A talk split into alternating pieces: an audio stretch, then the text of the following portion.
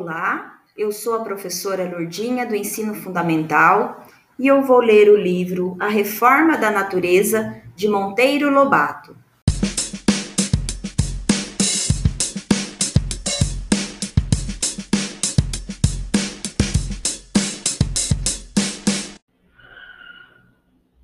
Capítulo 18 A Caça ao Monstro a 94 Peia estava lá na mesma grota úmida do Caetés de tia Anastácia, sempre parada olhando. Parece que o gosto dela era parar e olhar. O doutor Zaminhoff e seus homens cercaram-na de longe e examinaram-na com os binóculos.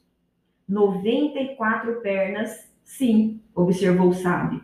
Evidentemente, seis foram arrancadas porque ainda aparecem os buracos em que deviam estar inseridas. O corpo é formado de anéis córneos, exatamente como das pequeninas centopeias. O aspecto externo é o mesmo das centopeias. E aqui estou garantindo que esse monstro não passa de uma centopeia gigantesca, que perdeu seis pernas em algum desastre. Depois de bem examiná-la pelo binóculo e de medir com o olho metro, as dimensões do monstro, discutiu com seus auxiliares os meios de captura.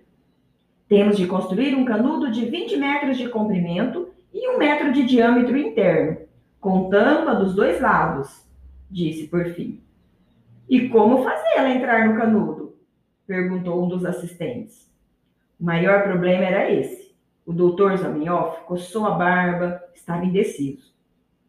Eu sei o jeito, disse Pedrinho. Faça um curral de pau a pique em forma de funil, ou que se vá estreitando até dar na boca do canudo. Depois toca-se o monstro a pedradas e a barulho.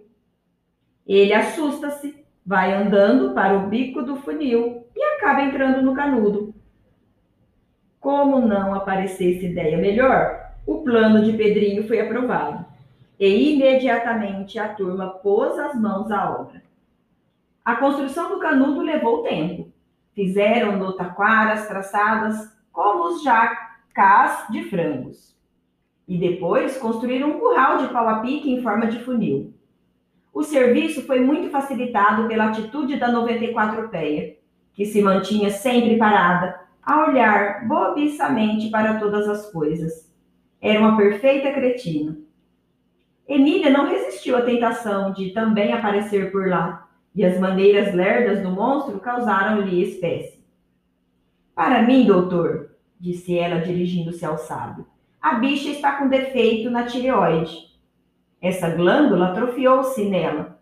Não produz bastante tiroxina. Daí a lerdeza, a paradura. O barbudo sábio olhou-a com os olhos arregalados. Depois de prontos o canudo e o curral, surgiu o problema de tanger o bicho para frente de modo que fosse caminhando para o bico do funil e entrasse no canudo. Mas nem as pedradas, nem a gritaria o levaram a sair da sua paradura, como dizia Emília. Assim não vai, disse o doutor. Temos de estudar outro meio. Pensa que pensa. Quem teve a boa ideia foi de novo Pedrinho. Só a laço, disse ele. Fazemos uma comprida corda de cipó traçado e puxamos-lo para dentro do canudo. O doutor Zamenhof deu ordem para que experimentassem a ideia. Em poucos minutos, estava feita uma grossíssima corda dos melhores cipós da mata. Depois enfiaram-na pelo canudo. Restava agora o mais difícil: correr a laçada na cabeça do monstro. Foi operação difícil e demorada, mas que se realizou da melhor maneira. A insistente paradura do monstro muito facilitou o trabalho Pronto, agora era só puxá-lo. Mas os seus auxiliares, os seis auxiliares do Dr. Zamenhof, por mais força que fizessem, não conseguiram mover do lugar a 94 pés. Bicho que tem 94 pés agarra-se ao chão como cola. E agora? exclamou o Dr. Zamenhof, já meio desanimado. Só o Quindim lembrou. E disse a Emília: mas o sábio, que nunca ouvira falar em quindim, ficou na mesma. Que história é essa? perguntou. Emília riu-se. Em vez de explicar, disse ela: O melhor é mostrar. Suspenda o serviço que eu já volto. e tocou para casa correndo. Os homens ficaram à espera, com caras bobas, e olharam-se entre si e depois para o doutor Zamenhof, o qual só respondia fazendo beiço, como quem diz: Não entendo nada de nada dessas coisas por aqui. Minutos depois, um grito soou: Socorro! Um novo monstro vem vindo! Berrava um dos, um dos auxiliares do doutor Zamenhof, que se havia distanciado dos companheiros. O pobre homem vinha na volada. Um monstro com aparência de rinoceronte de Uganda, disse ele assustadíssimo ao chegar. Preparem as armas! Todos correram às carabinas e puseram-se de joelhos à espera. Mas Pedrinho interveio. Nada de tiros. Trata-se do nosso rinoceronte, que é mansíssimo e muito camarada. Justamente o tal Quindim, de quem Emília falou. O doutor Zamenhof enxugava o suor do rosto. Que terra esquisita, santo Deus! Tudo estranho, tudo incompreensível. Sabugos científicos, rinocerontes camaradas. Nisto, repontou a enorme massa do quindim, com a Emília a cavalo no chifre. O assombro do sábio e dos homens subiu mais dez pontos, e foi um custo para os sossegar. Diversos treparam as árvores próximas como macacos.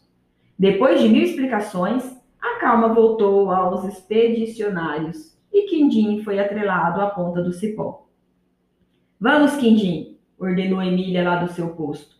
E o rinoceronte moveu-se pesadamente.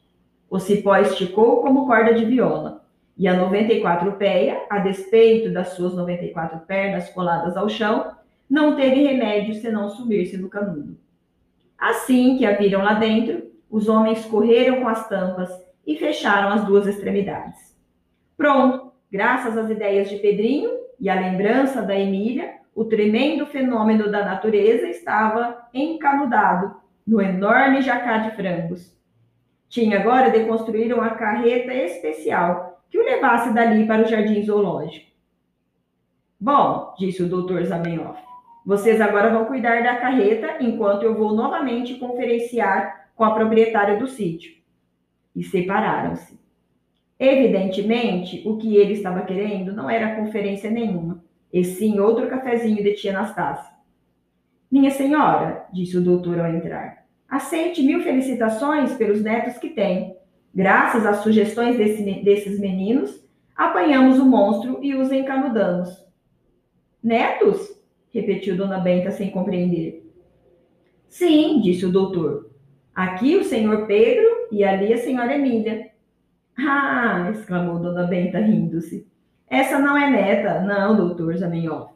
Emília é uma boneca que evoluiu para a gentinha.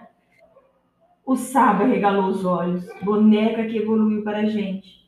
Estaria velha a caçoar com ele? Percebendo a sua atrapalhação, Dona Benta disse: a história é muito complicada, doutor. Não pode ser dita em meia dúzia de palavras. Mas creia ou não, a coisa é como lhe digo. Netos tenho dois, Pedrinho e Narizinho. Embora Emília, quando me quer agradar, também me chame de vovó.